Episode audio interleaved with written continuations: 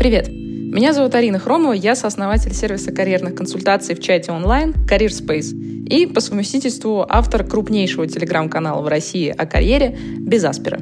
Мы собрали для вас на этой подкаст-площадке записи карьерных эфиров, которые каждый понедельник в 19 часов по Москве проводятся в том самом телеграм-канале «Без Аспера». Ссылочку в описании этого эпизода вы найдете, можете подписаться. Каждый карьерный эфир — это ответы на вопросы про работу и карьеру от наших подписчиков. Чтобы я ответила, кстати, на ваш вопрос, заполните короткую форму в описании этого эпизода, и, возможно, уже в следующем эфире вы услышите на него ответ. Кстати, если у вас есть не просто вопрос, но настоящая карьерная задача, которую вы хотите решить, например, найти работу за границей, понять, как развиваться дальше в своей профессии, как перейти в другую профессию, из чего начать, очень частый вопрос, между прочим.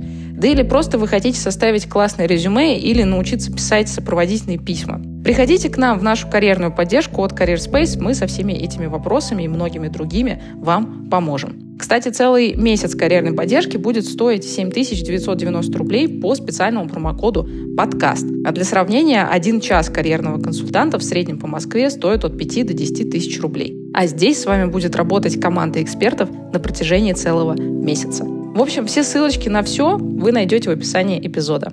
А теперь погнали к вопросам. Первый вопрос. Здравствуйте. Э, вопрос от Геляны. Здравствуйте, Арина. Работаю 4 года проектным менеджером в сфере закупок и продаж оборудования, аэропортовая спецтехника и мебель. А, веду проект под ключ, рассчитываю стоимость оборудования, заключаю договора с обеими сторонами, знаю китайский и английский. На данный момент хотела бы узнать, какие у меня шансы на релокацию в Китай или США, Аргентина, может быть, э, какие, возможно, Аргентина, и какие ниши могу поискать с китайским языком за границей, образование филологическое – есть HSK э, 6, я так понимаю, это китайский аналог TOEFL. А, спасибо за ваши эфиры. Э, ну, давайте коротко, наверное, скажу свои мысли относительно китайского рынка в целом, э, на мой взгляд, да, то есть я как раз-таки всех, ну, давайте так, не всех, ну, там, 97% людей, которые я видела, которые релацировались в Китае, они работают, ну, русские люди в Китае, они работают либо учителями как раз-таки английского языка, либо э, аниматорами, вот, э, либо там, ну, различными такими м, полупреподавательскими должностями, там, где-нибудь в детском саду. К счастью или к сожалению, это так. То есть э, там, уровень, скажем, такого отношения, не сказать бы расизма, да, по отношению вообще к белым людям в Китае, в том числе на там, каких-то плюс-минус высоких должностях, достаточно серьезный. Это мы не берем во внимание такой момент, как ну, безумная конкуренция да, безумная а, среди самих китайцев. Поэтому м, очень много людей знаю, которые приезжали в Китай, не могли там ассимилироваться и не могли там найти себе достойную работу, достойный уровень жизни и возвращались обратно. Один из таких кейсов, вот там абсолютно недавний, знакомый, с которым там, мы пересекались по учебе, вот он как раз-таки еще раз просто подтвердил все то, что я знала там еще лет пять назад, вот это вот совсем а, свежая информация, вот, все ровно так же. То есть надо очень четко понимать, что там в Китае это максимально сложный рынок, и вот три варианта, куда, куда реально можно устроиться, там, гувернантками, учителями, там, детский садик и аниматором. Вот как то. Если как бы это для вас хорошие варианты, вы такое рассчитываете, то почему нет? А если мы говорим про вашу там специализированный опыт, да, про который рассказываем, проектор-менеджер в сфере закупок, это практически нереально. Ну, то есть даже если вы работаете в китайской компании, находящейся в России, вас, ну, я, я, я, я не знаю ни одного случая э, в китайской компании, находящейся в России, где русского человека перебрасывали бы в Китай. Вот китайцев в Россию перебрасывают просто ну, невероятном количестве, по крайней мере, там эм, в тот же Хайер пятилетней давности, там просто весь топ-менеджмент были китайцы, а, там никаких вообще, ни до каких должностей даже близко не подпускали э, русскоязычное население, поэтому, ну вот, как бы этот момент вам на подумать. А, что касается там США, это вообще другая, конечно, абсолютно другая история. И о рынке США можно очень много говорить, если честно, не буду на этом останавливаться, потому что мы никогда с этим не слезем. И Аргентина – это вообще там третья плоскость. То есть у вас максимально разные там, страны, и ну, ко всем этим странам максимально разный подход э, с точки зрения релокации, и совершенно разные возможности для этой релокации. Ну, поэтому как бы вот все, что могу ответить в течение эфира, вот сейчас отвечаю. Дальше там можно бесконечно в этом копаться. Очень, очень много нюансов. Следующий вопрос от Юрия. Здравствуйте. Уже прохожу этапы собеседования на, на аналитика данных. На следующей неделе ждет вторая техническая секция с аналитическим кейс-интервью. Что я успею подготовить, если куплю вашу подписку сейчас? Не знаю.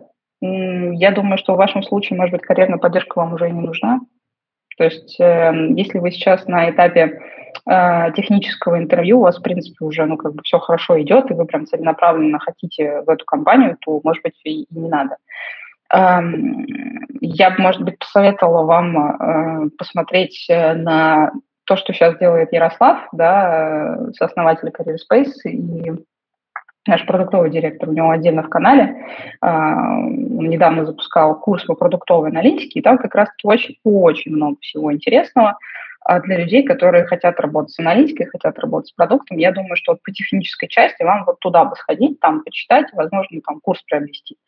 Вот. А карьерная поддержка на текущем вашем этапе, опять же, повторюсь, если вы рассматриваете конкретно эту компанию, и вы хотите работать в ней, не хотите смотреть ничего больше, и вы уже на этапе технического интервью, то, ну, может, вы, ну, может быть, вам стоит прийти к нам чуть попозже.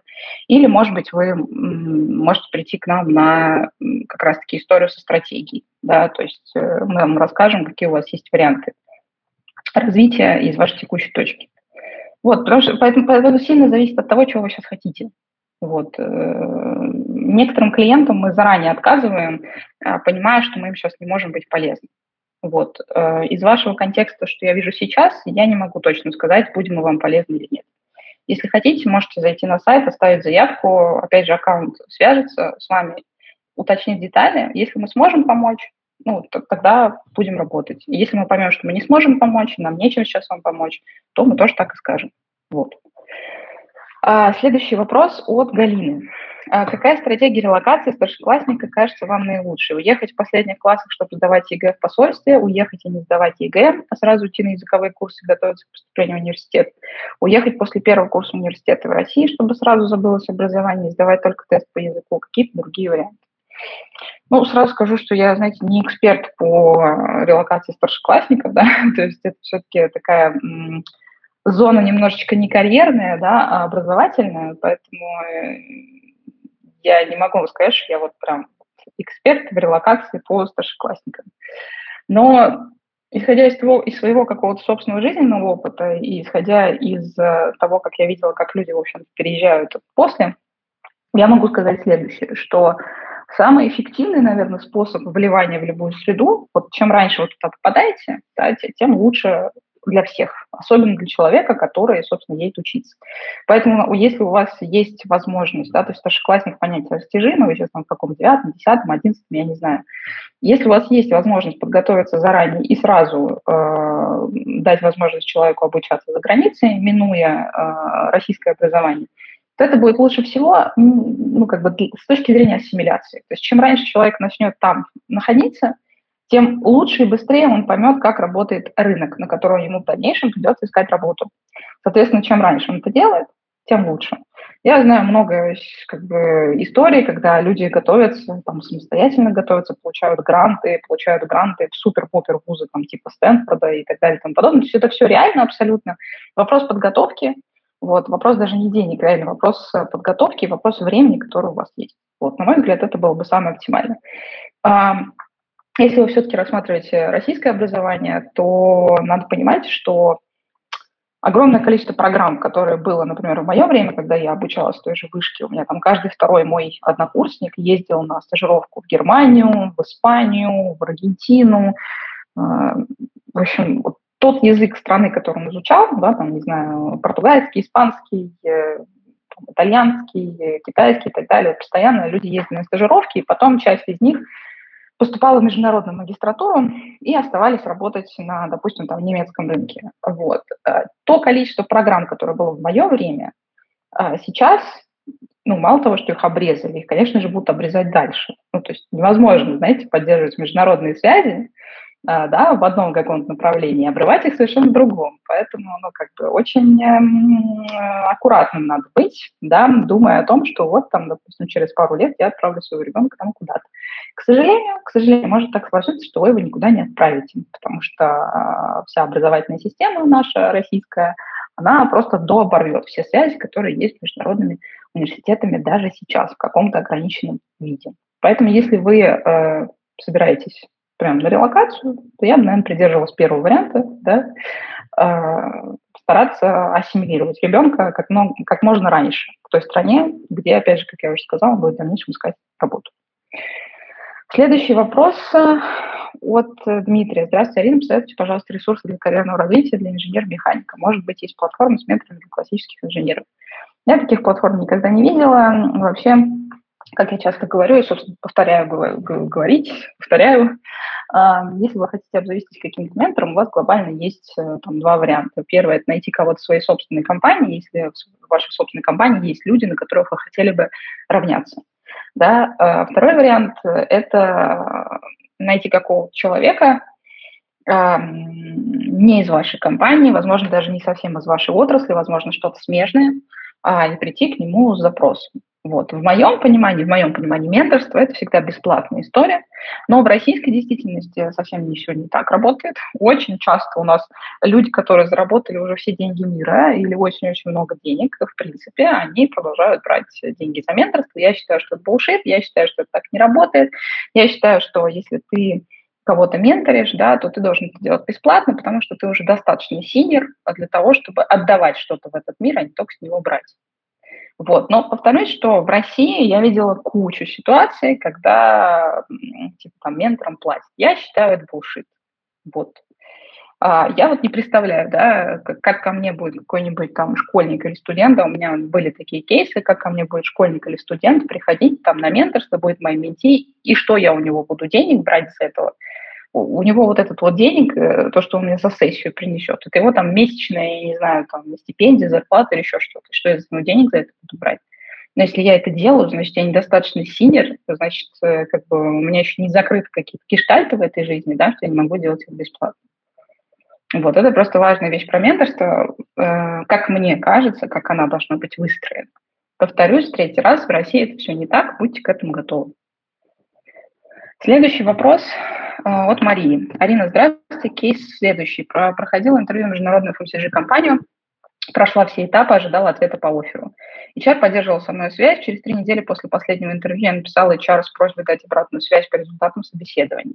Вакансию они не закрыли. HR просто проигнорировал меня и не ответил на сообщение, но прочитала. Вопрос, нормально это ли это вообще подход, стоит ли еще что-то уточнить. Если честно, я первый раз сталкиваюсь с игнором, тем более после прохождения всех этапов. Ну, понимаете, э, HR – это человек, да? У этого человека, я надеюсь, что у вашего HR все в порядке в жизни, но иногда у него болеют родственники, иногда у него болеют дети, иногда у HR может произойти какая-то неприятная ситуация на работе, иногда у HR может быть очень много кандидатов, и он может или она а, машинально прочитать ваше сообщение и просто забыть про него. Мне кажется, достаточно наивно полагать, что ну, как бы все крутится, да, вот вокруг исключительно ваших опытов, там, навыков и так далее, при всем уважении. Скорее всего, просто человек забыл, и все. Если вам действительно нужна, ну, как бы работа в этой компании, если вы э, там, хотите получить обратную связь, я не вижу ничего такого, что просто о себе вежливо напомнить. Если вам как бы второй раз проигнорят, то, возможно, тут уже какие-то проблемы э, с профессионализмом отдельно взятого человека. Такое тоже бывает. Но глобально, понимаете, когда что-то происходит, нам кажется, что что-то происходит обязательно по нашей вине. Э, в 95% случаев что-то происходит абсолютно не по нашей вине, мы к этому никак не причастны, и с нами все может быть окей. Вот. Поэтому ну, напомните о себе, спросите, и дальше уже будет понятно, что вам с этой обратной связью делать. Вполне возможно, человек просто случайно вас забыл. Очень часто такое случается, когда у тебя 200 кандидатов на одну позицию, например. Просто всех в голове удержать не можешь, кого-то вся рамку не занес, и все, и потерял. Следующий вопрос от э, там было по-английски написано, поэтому я не знаю, как правильно произнести, Надия или Надя, потому что фактически как бы и так, и так можно произнести, если написано имя по-английски. Ну, допустим, на ДИЯ. Вопрос по перспективе стратегии дальнейшего карьерного развития. Мне больше, чуть больше 40 лет, всегда работала по найму, последние 6 лет на руководящих позициях, подчиненных порядка 100 человек. В связи с вынужденной релокацией переквалифицировалась в IT бизнес-аналитика. А, новое направление нравится, но не кажется перспективным с учетом моего возраста. Имеет ли смысл развиваться в сторону продукт-менеджмента или лучше организовать что-то свое? Заранее благодарна. Ну, те, кто долго слушает мои эфиры, знают, насколько скептически я отношусь к запросам а может мне переквалифицироваться в продукт-менеджера, потому что продукт-менеджер – это не какая-то волшебная позиция, где человек ни хрена в своей жизни не делает, да, но получает очень много денег за это. Нет, так не происходит. Это очень сложная профессия, это очень сложное направление. Нормальный продукт-менеджер, он отвечает э, за то, чтобы денег, у, у компании было много денег. Если продукт-менеджер не умеет зарабатывать деньги для своей компании, он хреновый продукт-менеджер. Вот, поэтому большинство продуктов, которых я встречала, которых мне доводилось оценивать, там, большая часть даже продуктовых директоров, ну, наверное, там 10 из 100 – это вот чуваки, которые понимают, что вообще-то, ну, как бы их задача – зарабатывать деньги. Вот. Очень много продуктовых директоров в каких-нибудь B2B компаниях или вообще там таких необъективных продуктах, да, ну, например, не знаю, там какие-нибудь продуктовые направления в каких-нибудь госуслугах, МОСРУ и так далее и тому подобное, да, из головы примеры.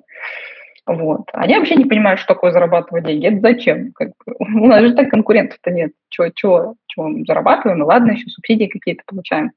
Вот. А поэтому э, вот эти вот истории из разряда перейти в продукт менеджмент я не просто, ну, как бы не, не просто даже скептически к ним отношусь, они у меня вызывают скорее, ну, э, такую легкую иронию, потому что это так не делается, да, то есть, ну, продукт менеджменту так насколько не переходит, так не работает. Онлайн-курсы, которые вам это продают, продают вам неправду.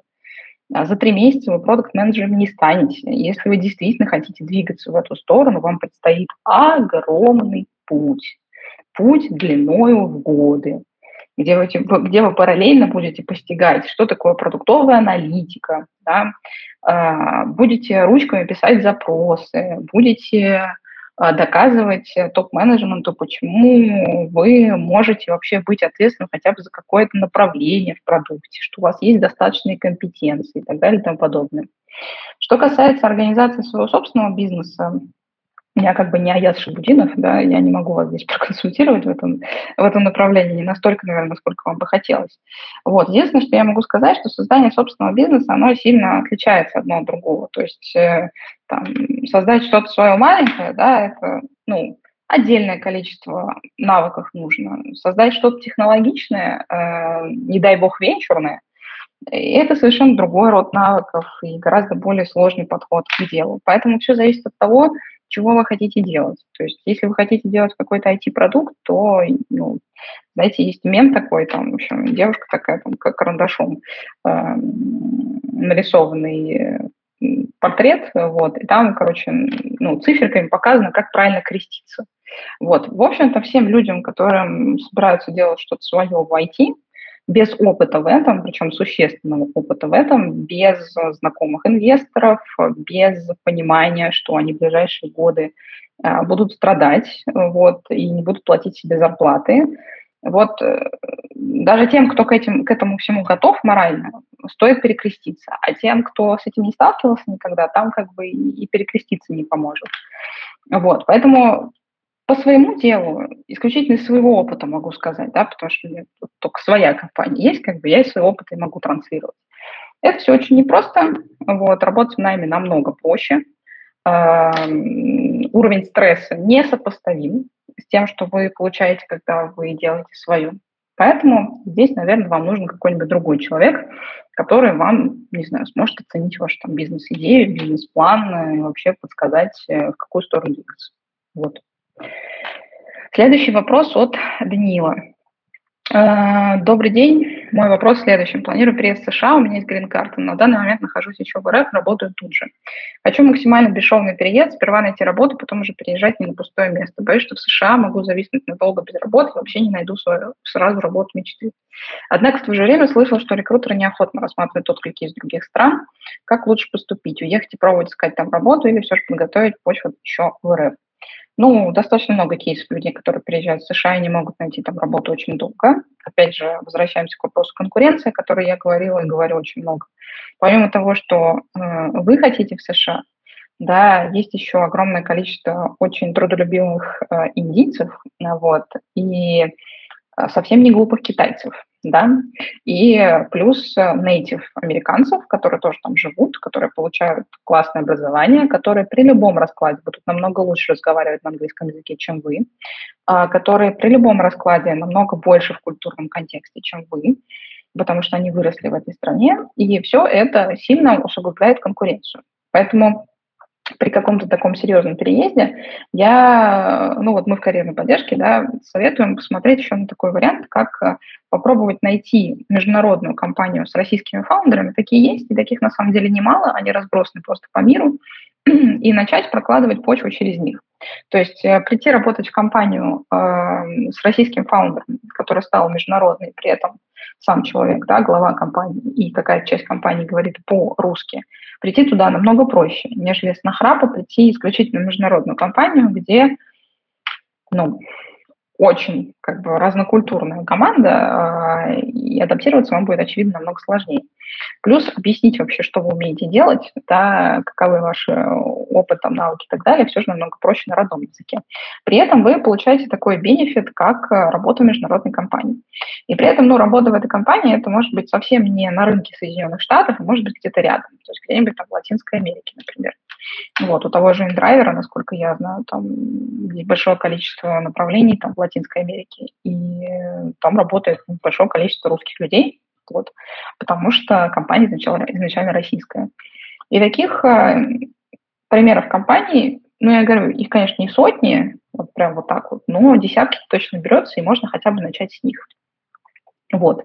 Второй вариант, ну, начните, в принципе, с работы на зарубежной компании, но э, немножечко планочку себе понизьте, да, то есть вы говорите про работу мечты, начните с работы, которая, может быть, не будет работой вашей мечты, но которая даст вам потрясающе хороший опыт, который можно записать себе в резюме и показать, что вы работали помимо России еще где-то, в каких-то странах, что вы мультикультурный человек, что вы работаете с разными культурами и с разными командами, и у вас не будет проблем в взаимодействии вообще внутри компании.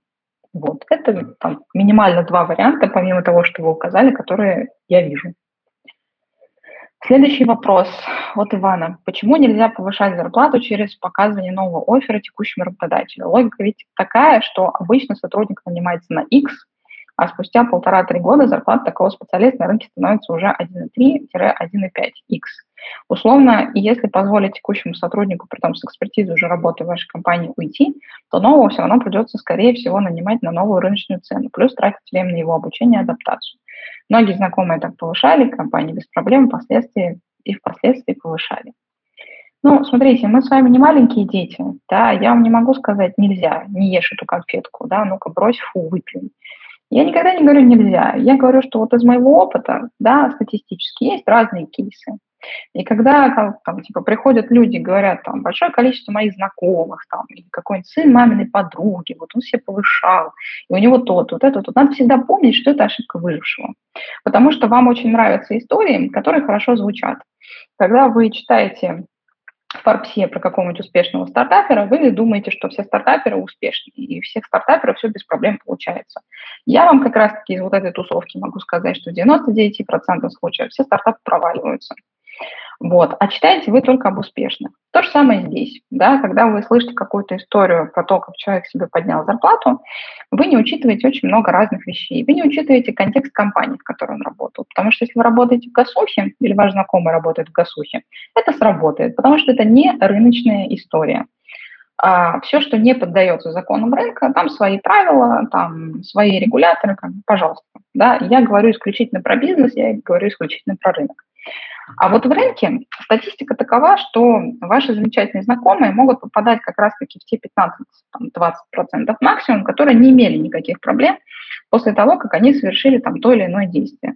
А я могу сказать, что в 75-80% случаев, когда вы приходите с новым оффером от другой компании к человеку, от которого вы хотите зарплату, вы показываете таким способом свою нелояльность. Ни один руководитель, я вам абсолютно точно это могу сказать, не любит нелояльных людей. Он может в текущем моменте э, вам сказать «окей», но он уволит вас тогда, когда ему будет это удобно, и тогда, и тогда, когда вам это будет максимально неудобно. Это первое. Второе, что здесь э, важно помнить. Зарплату нормальные люди не повышают специалистам за то, что они пришли и сказали, что где-то Васе в другой компании платят X плюс 50%. Вам платят вашу зарплату в текущей компании за то, что вы делаете в текущей компании. Поэтому позиция «а вот Васе платят вот там-то столько-то» звучит немножко детски. Придите и объясните своему руководителю, что благодаря вашей работе компания стала зарабатывать на X денег больше или там в X раз больше. И тогда вам будут платить больше. Потому что единственная ваша задача, как наемного сотрудника, к счастью или к сожалению, это делать так, чтобы бизнес зарабатывал больше денег. И абсолютно любой человек, который работает в компании, от основателя до любого сотрудника внутри этой иерархии, задача всех этих людей делать так, чтобы бизнес зарабатывал больше денег. И если вы умеете рассказать о своем опыте, о своих кейсах, а, таким образом, что верится, что благодаря вашей работе компания действительно зарабатывает больше, то никаких проблем никогда с повышением зарплаты у вас не будет. И третье. В нормальных компаниях и так делается корректировка зарплаты. И для этого вовсе не обязательно приходить и пуляться офферами от других компаний. Это мавитон. Ну, то есть это некрасиво. Еще раз повторюсь, э, в ситуациях чуть-чуть повыше, чем средний менеджмент, в ситуациях, когда мы говорим про топ-менеджмент, с которым я долгое время проработала как search консультант, это считается мовитон. Ну, то есть э, такие вещи не забываются, и такие вещи очень редко прощаются. На уровне middle менеджмента, ну, как бы руководители бывают разные, плюс он может повести, руководитель идет раньше, чем вы, на уровне топ-менеджмента такие вещи не забываются никогда, вам это обязательно припомнят. Если вы хотите расти наверх, а, вам ну, придется играть по определенным правилам этики, которая есть внутри бизнеса. Я вам просто говорю немножечко как бы, да, изнутри. Почему я имею право это говорить? Потому что мои бывшие клиенты – это SEO крупных компаний. А я вам скажу один большой секрет. SEO – это безумно одинокая должность. А, почему так любят executive search консультантов, в принципе, почему эта профессия никогда не умрет? Потому что когда ты очень одинокий человек, а SEO очень одинокий человек, ты не можешь рассказать о проблемах компании своим сотрудникам, потому что они уволятся. Ты не можешь рассказать э, совету директоров, на самом деле, о проблемах, потому что они тебя уволят. Хотя по-хорошему должно работать так, что ты приходишь, делишься проблемами, и вот они тебе помогают. Но в российском бизнесе это так не работает. Ты, конечно же, не можешь сказать о своих проблемах акционеру, потому что акционер вообще тебя нанял, чтобы ты справлялся с твоей, со своими обязанностями.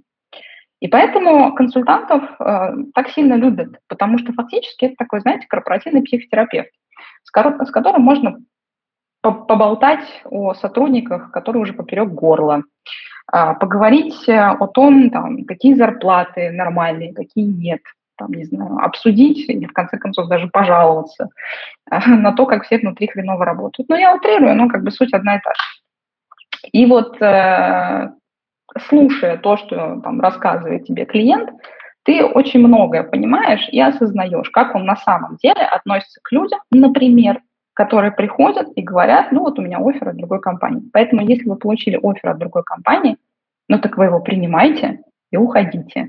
Зачем устраивать концерт? Правильно? Вам же нужно больше денег? Ну замечательно. Уходите в то место, которое вам уже предложили. Зачем устраивать концерт? Я этого не понимаю, не принимаю. И еще раз повторю, что многие из моих бывших клиентов этого тоже не понимали и не принимали. И в 70-75% рано или поздно для человека, который это сделал, заканчивалось плачем. Вот и все. А так никаких нельзя. Конечно, можно. Вот взрослый человек может делать все, что вам захочется. Следующий вопрос от Никиты. Арина, привет, спасибо большое за твои ответы, очень полезно. Спасибо большое, что слушаешь. Работаю продуктом B2C уже два года в Футехе Озона. Есть мысли о смене компании в связи с ощущением отсутствия роста в лида. Могла бы ты сказать, на твой взгляд, какие сейчас лучшие компании для перехода в продукт менеджмент с целью роста руководителя? могла бы ты также сказать свое мнение по перспективе развития данной профессии. Ну, на мой взгляд, если мы говорим про э, карьеру в России, то, конечно, в приоритете те компании, которые работают на российский рынок. ну, то есть, условно, тот озон, в котором ты работаешь, и вот тех озонов, в котором ты работаешь, э, это компания, которая нацелена на российский ну, на российский мир, на, на российский рынок. Э, у Озона были какие-то направления международные, насколько я знаю, что-то не полетело как-то от слова совсем. Вот, потом грянул 2022 год, ну и совсем все понятно, да. А, поэтому первое, на что бы я обращала внимание, это рынок, на который работает компания, приоритетный рынок. Да, надо помнить, что у e-commerce в России проникновение там 8-9%. Это значит, что есть еще огромный потенциал для роста. Да, огромный потенциал для дальнейшего проникновения, для того, чтобы тот же e-commerce рос. А второй момент, я бы э, рассматривала те компании, в которых исторически сложились э, хорошие практики а, качественно. Ну, то есть, например, Россия, как ни странно, э, ну, хотя если смотреть на историю развития этой индустрии, то не будет странно, но вообще как бы звучит так сказочно немножко. А, Россия прекрасна в своем финтехе. Вот. А, и мы, по-моему, только в США выступаем вообще по развитости своей финтех-индустрии. И раз это настолько развитая как бы история э, в стране, то я бы смотрела да, там, туда, как на возможность развития своей карьеры. Потому что первое, что нужно понимать, да, вот эта вот золотая формула. Первое, э, нужна ли моя профессия в индустрии, в которой я работаю, да, условно, я бы никому не советовала идти продукт менеджером классическим, работать в металл, в металл условно, да, в какой-нибудь или в нефть. Ну, потому что это не рыночные продукты, это не объективные продукты глобально. А, плюс там как бы нет каких-то классических IT-систем, да, которые позволяют взаимодействовать там, с пользователем B2C. Это B2B. А, вот, поэтому как бы и не стоит туда идти. А вторая часть этой формулы а, насколько моя профессия а, влияет на деньги внутри компании. Вот. На ключевой поток, который поступает денег в эту компанию. Исходя вот из вот этих вот двух а, пересекающихся или не пересекающихся, в зависимости от индустрии там, и ситуации а параллельных, я бы рассматривала, что мне дальше делать со своей карьерой. Потому что если вы держите у себя в голове одну важную мысль, что ваша профессия и, соответственно, ваша карьера – это всего лишь производная от бизнеса, в котором вы работаете, все очень быстро встает на свои места. Если вы не влияете на деньги, ваша карьера, скорее всего, не будет развиваться. По крайней мере, так стремительно, как она может развиваться у ваших коллег, которые напрямую на эти деньги влияют. При этом в разных индустриях э, влияние на деньги может быть разное. Uh, то есть, условно, там, в тех, в тех же IT, да, B2C продуктах, uh, в том же там Озон Фудтехе, да, очевидно, что продукт менеджмент это, ну, одна из основных вообще драйверов, да, профессий, которые драйвят продукт. А, опять же, там, в каких-нибудь э, крупных промышленных группах это все совсем не так. Да? Там очень много влияния имеют корпоративные финансы, то, как вы вообще строите систему там, взаимодействия с оборотным капиталом. Ну, то есть в компаниях разных индустрий превалируют разные профессии, то, соответственно, добиваются успеха разные люди. Есть, на мой взгляд, универсальные профессии, а, которые в целом как бы не очень влияют на деньги в компании. Вот, ну, по крайней мере, в России, да, и это чаще всего HR, очевидно, это такая сервисная функция практически везде. Вот, ну, тут есть свои прелести и гадости, как бы как каждый выбирает, да, что ему, чему ему или ей в этой жизни э, хочется заниматься. А, так, следующий вопрос от э, Сереги. Project э, slash Product Manager в разработке в Яндексе в разных командах уже 7 лет. До этого год работал инженером разработки. Как перекатиться обратно в бэкэндера сразу в Европу, если все резюме считает про менеджерские позиции? Ну, чтобы перекатиться, придется откатиться, я так думаю. Да? То есть вполне логично, если вы бэкэндером были когда-то давно, то придется это как-то вспоминать, просто так взять и закатиться в бэкэнд с менеджерской позиции вряд ли получится, особенно если вы руками-то давно ничего не делали. Project, slash product, в зависимости от, ну, там, от продукта, над которым вы работали, тем не менее. Это все-таки действительно все про менеджмент. Вот. Ну, там, если вы работали прям таким трушным продуктом, я просто резюме ваш не видела, поэтому ничего не могу сказать. А, то вы там, ну, работали там с деньгами, скорее всего, с аналитикой с какой-то, но это все равно не разработка, это далеко не разработка. Поэтому, чтобы перекатиться, придется откатиться, придется, ну, там, вспомнить, э, придется, возможно, составить какое-то отдельное портфолио под разработчика, придется очень сильно перекроить резюме, придется где-то, наверное, легенду какую-то нарисовать, вот, придется какие-то, возможно, проекты сейчас э, именно бэкэнду попросить каких-нибудь друзей дать вам возможность. А скорее всего придется найти какого-нибудь CTO слэш ментора, который вас э, подкачает, прокачает и все в этом роде. То есть, ну, абсолютно точно, что это не будет простым, простым вариантом. Не то, что невозможным, но просто не будет. Следующий вопрос от э, Светланы. Спасибо за вашу информацию, всегда очень интересно. Спасибо, что слушаете. Мне 25 лет, до этого работала, а, как вы называете, универсальным сотрудником, всего по чуть-чуть. Сейчас приехала за рубеж, хочется начать выстраивать серьезную осознанную карьеру. Я прекрасно понимаю, что джуниоры не возьмут сразу в иностранную компанию, тем более это всегда сложности с разрешением на работу и прочими документами. Как вы считаете, лучше найти удаленную занятость в российской компании, получить там опыт, возможно, вырасти до middle через сколько-то месяцев, слэш лет – пытаться продавать на международном рынке, или лучше начать с альтернатив, например, стажировки или обучение слэш волонтерство, но сразу в новой стране. Слушайте, все сильно зависит от того, э, в какой, в какой вы стране, куда конкретно за рубеж вы переехали, потому что у меня нет информации об этом вообще. Это сильно, ну, как бы зависит от того, что делать дальше. А второй момент, э, какая у вас есть финансовая подушка, а, потому что если вы там готовы в волонтерство или в обучение, да, у вас должна быть достаточно финансовая подушка на, на несколько лет да, для того, чтобы такие варианты вообще рассматривать. Если она у вас есть, то здесь могут быть разные варианты, в том числе и обучение и волонтерство. Вы тогда можете поступать в магистратуру, параллельно с магистратурой выходить на рынок труда, погружаться в контекст, ну, в общем, спокойненько, так спокойненько искать себе работу. Вот. Второй момент. Э, мне не совсем понятно, то есть из описания абсолютно непонятно, а в какое направление вы собираетесь.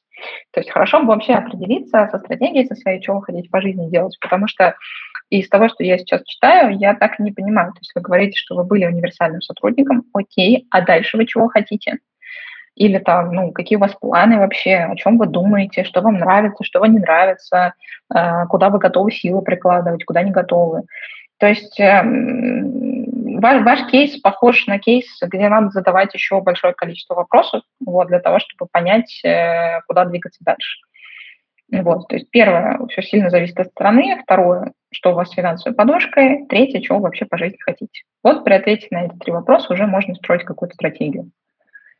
Следующий вопрос от Алексея. Добрый день. Не могли бы вы поделиться советами или лайфхаками, как можно проанализировать свой карьерный трек э, и выстроить потенциально возможные карьерные треки? Хочется понимать, какие могут быть пути развития моей карьеры, но пока что для полноценной карьерной консультации не дорос. Ну, в общем-то, это нормальная карьерная консультация, как я говорила в самом начале своего сегодняшнего эфира, в общем-то, и начинается с того, что вы рассматриваете стратегии, ваши возможные карьерные треки. Но я вот уже два раза сегодня упоминала, что если вы хотите такое, вы можете написать нам э, на сайте карьерной поддержки ваш профиль, э, описание вашего профиля э, профессионального и написать слово «стратегия». Это как раз-таки вот ровно то, что вы спрашиваете. То есть за неделю мы вам подготовим э, варианты развития, которые у вас могут быть. Не которые вам нравятся или не нравятся, здесь важное уточнение, да, а которые реалистичны. Потому что очень часто к нам приходят люди и говорят, я хочу туда. Я такая, блин, здорово, классно. А я хочу завтра в космос. Вот. Видите, как бы не, не, не ваша, не, не моя задача нереализуема на текущий момент. Да? Я вот хочу в космос, но я в целом там готова в ближайшие 10 лет что-то для этого делать. Да? а, не знаю, там, строить компанию для того, чтобы заработать много-много денег, для того, чтобы, допустим, а, съездить в какой-то космический туризм. Я фантазирую. Ну и, соответственно, человеку, да, тоже надо понимать, что ему надо приложить какое-то количество усилий, иногда это большое количество усилий для того, чтобы чего-то там добиться из того, что он себе фантазирует. Мы отталкиваемся прежде всего от тех навыков, которые сейчас есть у человека, а, от каких-то потенциальных навыков, которые ну, достаточно просто или, по крайней мере, реалистично прокачать, и э, из этого э, рисуем варианты. Очень многие люди думают, что карьерные вообще карьерные консультации, карьерный консалтинг, карьерная поддержка – это какая-то волшебная таблетка, а, которая решит за них все проблемы. Но мы же с вами взрослые люди, да, мы же понимаем, что таблеток волшебных не бывает, и для того, чтобы что-то в этой жизни получилось, надо какие-то усилия приложить. Вот. А еще ча- чаще бывает, что как бы те варианты, которые нам бы хотелось, да, они немножко не мэчатся с тем, что мы имеем. И нам либо надо дорабатывать что-то, чтобы эти варианты стали реалистичными, ну, либо принимать как факт, что вот сейчас мы находимся в точке А, да, и у нас из этой точки А есть раз, два, три. Вот. И принимать эти варианты и работать над ними. Здесь просто мне казалось важным это разъяснить. Вот, а мало ли. Так, следующий вопрос от Дмитрия. Добрый вечер. У меня есть инженерное высшее образование, полученное в региональном вузе. А, чтобы устроиться разработчиком, решил пойти в магистратуру МКТИ ради нетворкинга и студенческих активностей. По итогам хакатона в универе нашел работу, прошел испытательный срок. Магистратура вроде как уже и не очень нужна, так как полезных знаний там особо не дают. Есть ли смысл тратить еще год жизни и 300 тысяч на окончание магистратуры? Играет ли какая-то роль айтишная корочка МКТИ? Или все смотрят только на факт наличия вышки и на опыт работы? А, я бы сказала, что все смотрят, в принципе, на факт наличия опыта работы. То есть э, у нас там с Ярославом есть прекрасный знакомый, который, наверное, один из самых крутых разработчиков России, в принципе, фуллстек эм, разработчиков, который делает проекты в арабском мире, на американском рынке, на российском рынке. Это топовые продукты там, с топовыми предпринимателями. Он там в нескольких проектах является CTO, и в том числе он менторит нас и там, помогает э, нам, как Career Space, с технической точки зрения тоже развиваться. Вот такой part-time CTO. Вот э, у нашего part-time CTO никогда, в общем-то, не было высшего образования, насколько я знаю, было среднеспециальное, и ну, как бы никогда это человеку не мешало. Вот, он на расхват. То есть вопрос как бы высшего образования – это какой-то рудимент, который очень сильно пропитался в поколении наших родителей, которые отчаянно заставляли нас идти получать это высшее образование, вот, э, которое в итоге вообще не сильно в жизни-то пригождается, и там 90% людей вообще никогда не работают по той специальности, которую они получили. Есть люди, которые какие-то хотя бы знания из этого вытаскивают, и на том спасибо, но большинство просто плюются. Вот. Поэтому, ну, как бы тратить 300 тысяч э, и оканчивать магистратуру – это дело ваше, да, а, МФТИ, вот если вам это просто, знаете, как греет душу, что у вас будет магистратура МФТИ, корочка и все дела, а, то вы, конечно, можете закончить. Но я никакой практической э, для российского рынка абсолютно точно никакой практической ну, пользы я не вижу. Для международного рынка, ну, это может дать вам, ну, какую-то галочку, но, опять же, все решает опыт работы. Если у вас есть э, магистратура и бакалавриат профильный, но нет опыта работы, то грош цена этому всему. Следующий вопрос от Елены. Здравствуйте, огромное спасибо вам за карьерные эфиры. Пожалуйста. Всегда нахожу у них много интересного и полезного для себя. Мой вопрос. Я уже несколько лет работаю в стратегическом консалтинге в России и задумываюсь о переходе в другое направление. В качестве одного из вариантов рассматриваю продукт менеджмент Как вы считаете, насколько целесообразен, реализуем, может быть успешен такой переход? Сфера интересная, но переживаю, что может не хватить опыта слэш-компетенции, а также, что может быть значительная просадка по деньгам по сравнению с консалтингом. Ну, как я говорила, говорю всегда, да, продукт менеджмент это, безусловно, не универсальная волшебная таблетка, которая поможет вам решить все проблемы. Это не так. А, но а, справедливости ради, а, из стратегического консалтинга, на мой взгляд, довольно успешные переходы часто происходят в продукт менеджмент или в какие-то около около профессиональной области. Например, достаточно часто, если вы работали с, не знаю, какими-нибудь логистическими проектами или операционными проектами, можете перейти в какой-нибудь хороший, хорошую позицию, там, какой-нибудь operations manager, или там head of operations, или head of чего-нибудь, в зависимости от того, сколько у вас лет в стратегическом консалтинге. Э, вот. Это не совсем про продукт менеджмент э, и, может быть, это даже хорошо. Это про какую-то такую очень, ну, точечную специализацию того, что вы уже делали в консалтинге, только теперь на стороне клиента. Но при этом я знаю как бы и переходы, достаточно хорошие переходы и на сторону продукт менеджмент. Это возможно.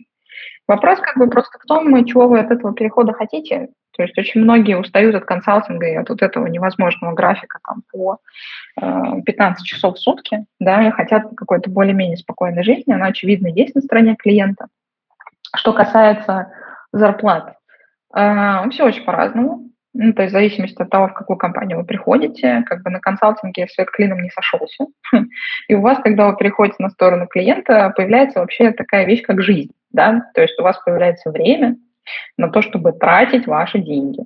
Потому что, ну, если мы, как бы, это же простой трюк, да, то есть если мы пересчитаем количество ваших денег на количество часов, которые вы тратите в неделю на работу, вот, то как бы цифра-то получится не настолько приятная, да, как, нежели когда мы этот, пересчет не делаем. Вот, поэтому все сильно зависит от того, какие у вас были проекты до этого, э, с какими компаниями вы работали, чего вы хотите от этого перехода, чего вы от этого ожидаете, э, что для вас критично, что для вас не критично. Вот и все. Но, как бы, в принципе, переходов из стратегического консалтинга особенно из бывшего международного, типа там BCG и McKinsey, Bain я видела, конечно, достаточно. Вот. Из Strategy Partners видела намного меньше, ну, потому что это российский консалтинг, да, изначально. А российский консалтинг у нас очень любит работать с гасухой. Вот. А гасуха – это ну, определенный сегмент продуктов, который, опять же, возвращаемся да, к изначальному нашему разговору про рыночные и нерыночные продукты. Вот. И люди, которые очень долго проработали с каким-нибудь Ростехом, да, при всем уважении к Ростеху, потом хотят перейти на позицию продукт-менеджера в Яндекс. Ну, как бы вопрос, да, зачем они с таким опытом Яндексу нужны. Вот. Вопрос остается открытым. Так, следующий вопрос от э, Раушаны. Арина, спасибо за ваши эфиры. Вопрос такой. Возможно ли налоговому консультанту с большой четверки найти удаленную работу финансовым аналитиком зарубежной компании? Ух, вот это, вот это набор. Но смотрите, э, у нас было, по-моему, один или два кейса, когда у нас финансовые аналитики реально находили удаленную работу. Но это надо понимать, что это скорее исключение из правила, нежели правило. То есть э, то, что как бы такое происходит, это лишь подтверждает, что это исключение. Ну, как бы глобально это очень нечастая история. А, про удаленную работу в финансовом секторе, там, финансовым аналитики, аналитикам. Что касается зарубежной компании, надо понимать, что такое зарубежная компания. Это остатки зарубежных компаний в России, это зарубежные компании за рубежом. Это, это что? Да, то есть э, это второй момент. Третий момент, какой у вас опыт. То есть опыт э, налоговой консультации, там, налогового консультанта в Big Four у вас только в России или где-то еще. Или есть еще какие-то проекты или еще что-то.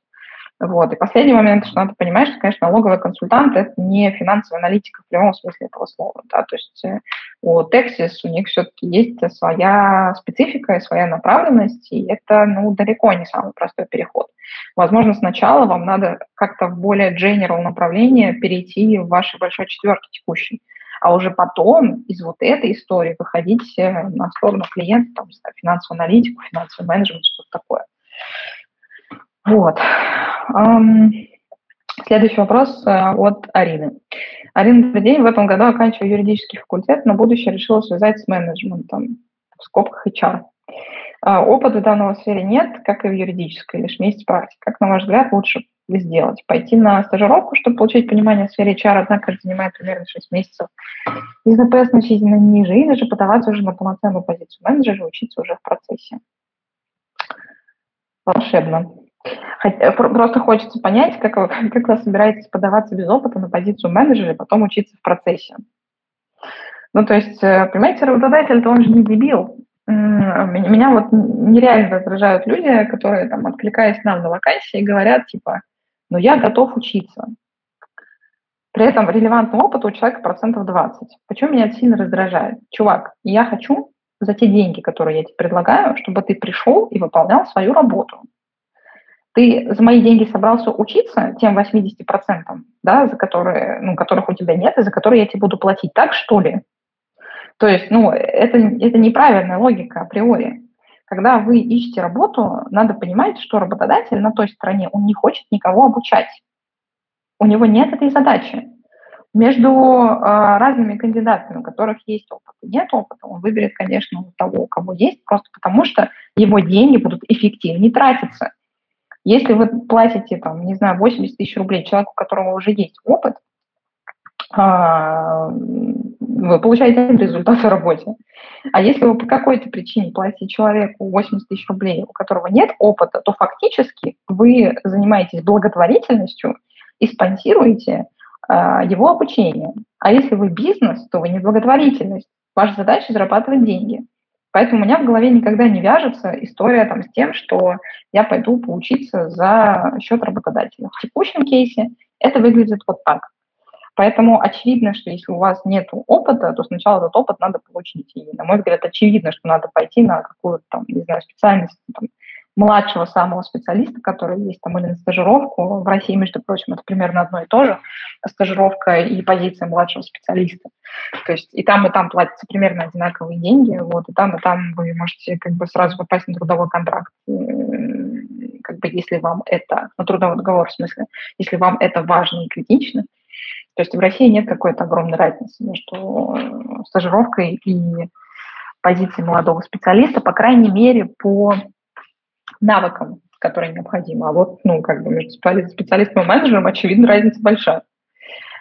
Так, следующий вопрос, э, вот как раз тоже про стажировки от Катерины. Стоит ли соглашаться на стажерскую позицию без гарантии дальнейшего трудоустройства в компании мечты? При этом у меня уже есть относительно релевантный опыт больше года, который я получила в крупной компании, где также работала в качестве стажера.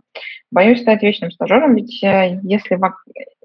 Ведь если вакансий, критериям которых я соответствую, не будет, придется начинать сначала где-то еще. Так, ну, смотрите, да, как бы гарантированное трудоустройство, оно существует только в двух местах. Первое в Советском Союзе, вот, а второе э, на сайтах онлайн-школ, которые вам говорят о том, что они вам гарантируют трудоустройство. Но если в Советском Союзе это было реальностью, то в случае с онлайн-школами это просто наглый агрессивный маркетинг. Вот, потому что никто никогда вам ничего не гарантирует. С, со стажировками абсолютно то же самое. Да? То есть очевидно, что ну, работодатель не может вам ничего гарантировать.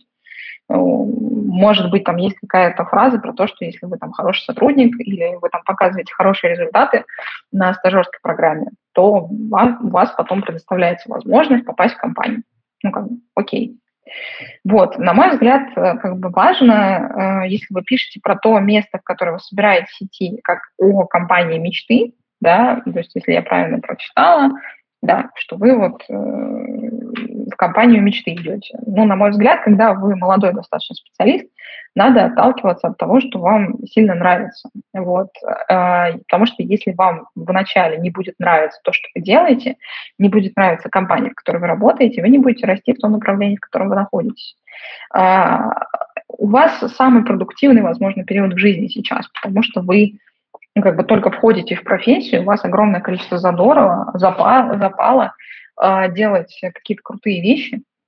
И поэтому, мне кажется, ну, как бы, если, если та компания, которую вы подаете, на реальную компанию вашей мечты, э, тут главное не обольститься, да, может быть, вы так ее называете, на самом деле как-то там все не очень, тут бы хорошо справки навести, да, а, но глобально, если это действительно крутая компания, то я бы, наверное, соглашалась и шла, и дальше пыталась расти вверх, потому что ну, э, если вы поймете, что там нет каких-то перспектив для того, чтобы вы могли остаться, ну, вы возьмете и уйдете раньше, чем случится этот год.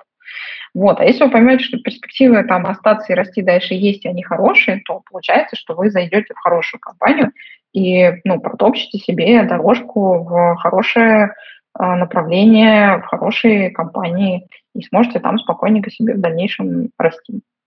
Вот и все. Так, вопрос от Арсения. Арина, спасибо за ваш труд, очень помогает. Пожалуйста. Слышала, что откликаться на вакансию на ХХРУ бесполезно. Все. Вместо этого необходимо через личный контакт в компании работодателя передать твое резюме. Как это сделать, если нет личных контактов в компании? Откликаться на HeadHunter не бесполезно. Просто, опять же, надо понимать, э, ну, как бы важный момент, да, который заключается в следующем.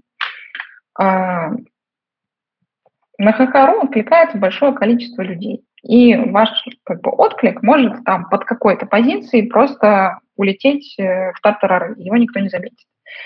Но это все еще остается источником, которым ну, как бы можно и нужно пользоваться. То есть проблемы, мне кажется, возникают у тех людей, которые используют один источник. То есть они вот э, в одном месте только на HeadHunter откликаются и больше ничего не делают. И вот в таком случае, ну, как бы скорее всего, будут проблемы, потому что нет никаких альтернатив, потому что вы никаким образом не контактируете а, по-другому с вашим потенциальным работодателем. Вот. То есть откликаться на ХХ не бесполезно. Но надо понимать, что чтобы там что-то вышло, количество должно перерастать в качество. Вот, то есть чтобы вы там получили какой-то отклик, я уже писала об этом, там средняя конверсия в ответ, там что-то 1-2%. Соответственно, чтобы вам там, не знаю, 20-30 а, компаний вас куда-нибудь позвало дальше, вам надо откликнуться, там, не знаю, на 800-1000 вакансий. Не у всех вообще есть э, столько вакансий открытых по там, направлению их профессии. Поэтому, ну, как бы, надо искать какие-то альтернативные варианты. Поэтому, да, я тоже 10 раз писала уже, какие 10, 100, наверное, писала про то, как надо искать работу, как ее искать не надо, а, как можно зайти к человеку на LinkedIn, найти, там, вбить слово рекрутер, вбить компанию, которую вы хотите откликнуться, проверить, что вакансия открыта, а, написать рекрутеру очень вежливое, сопроводительное письмо, вот так, чтобы на это письмо хотелось дальше как-то с вами продолжить диалог. Вот. Ну, то есть это отдельное искусство выхода на прямые контакты людей, где бы то ни было, будь то LinkedIn, будь то запрещенная социальная сеть, э, будь то Telegram, что угодно. Э, следующий вопрос от Владислава. Какой карьерный трек можно выстроить для помощника депутата Государственной Думы, работавшего в сфере экономики в целом, продвижения малого бизнеса и инноваций? Какие потенциальные возможности видны для смены работы?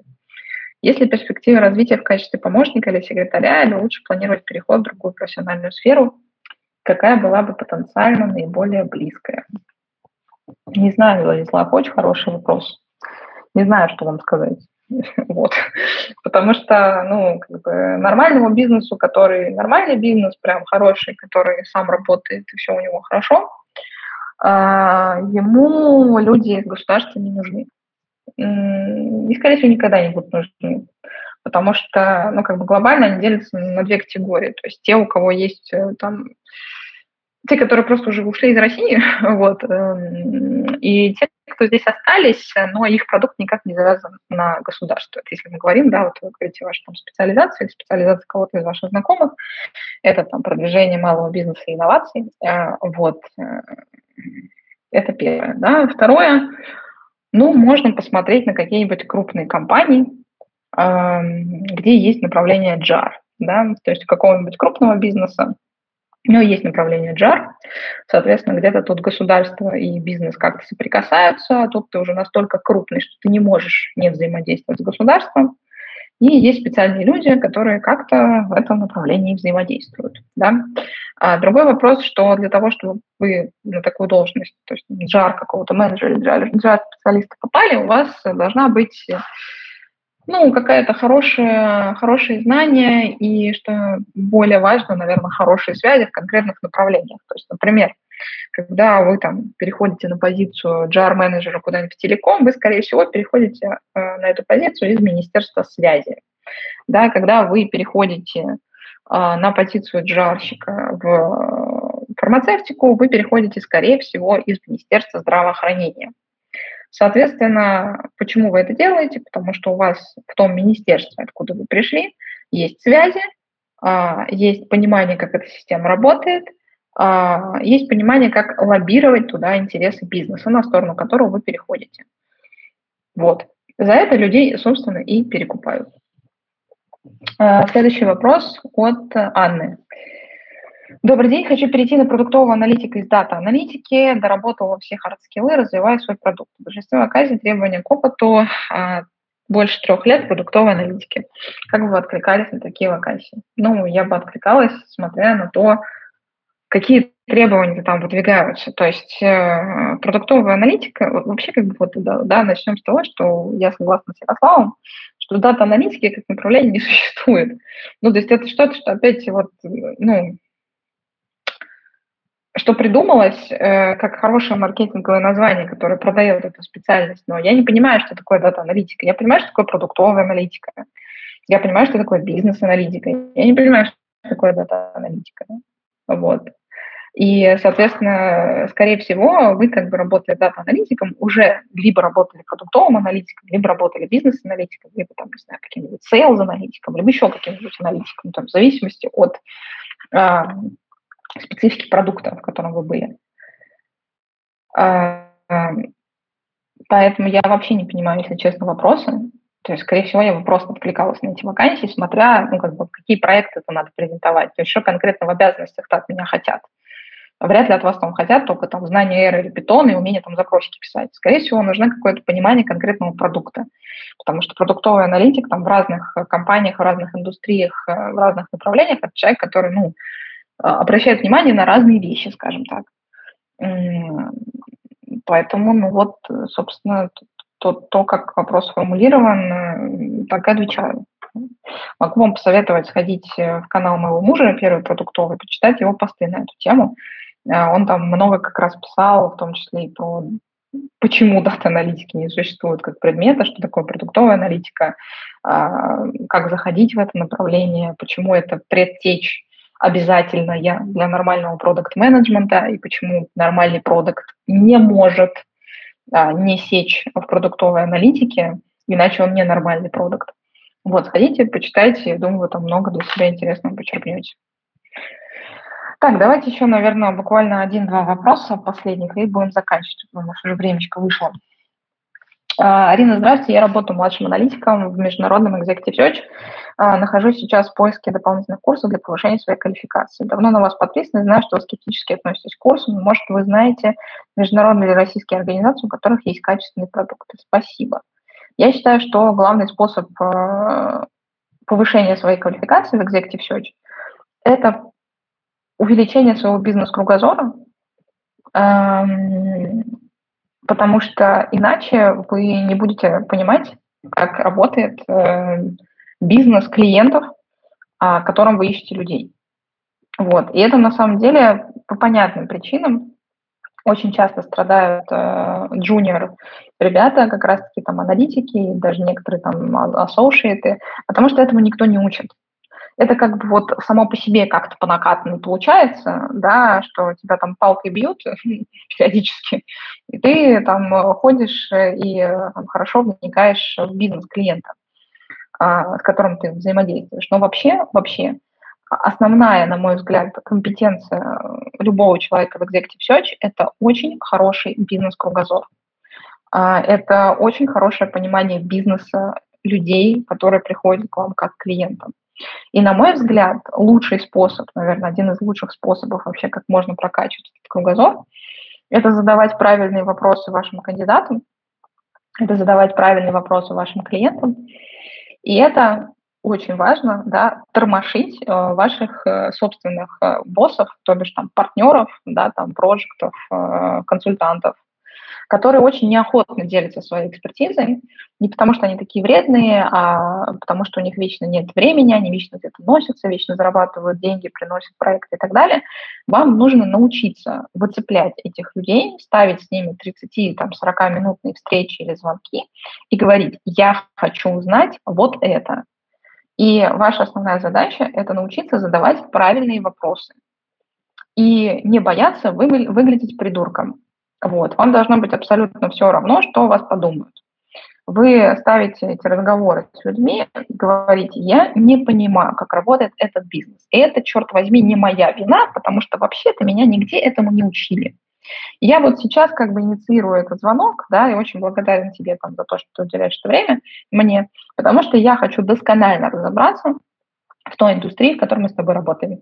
Потому что чаще всего все executive search консультанты, они привязаны к конкретным направлениям. Там, кто-то работает там, только в digital IT, кто-то работает только с промышленностью, кто-то работает только, не знаю, с фармой.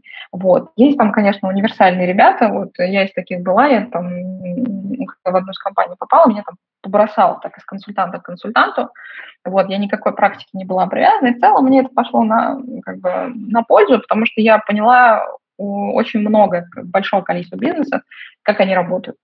Вот. Но глобально хорошо бы вот такие вот встречи ставить и спрашивать своих консультантов, как работает бизнес их клиентов. Потому что вот этим, к сожалению, в России, по крайней мере, вообще никто не занимается. Это отвратительно. Потому что можно, там, не знаю, до консультанта дорасти и так не понять, как бизнес твоего клиента работать, работает. Или понимать, ну, очень э, не детально, очень не структурно, не системно. Консультанты, безусловно, не объяснят вам всего, но они вам дадут какую-то рамку. Дальше ваша задача вот внутри этой рамки ну, закрашивать вот эти белые пятна самостоятельно, там, гуглив правильно, не знаю, там, опять же, задавая следующий пак вопросов правильных и так далее. Тогда вы начнете понимать, насколько у вас вообще миропонимание, оно сильно прогрессирует, и это лучшее, что может с вами случиться для прокачки вашей компетенции в Executive Search. Все остальное вам не нужно.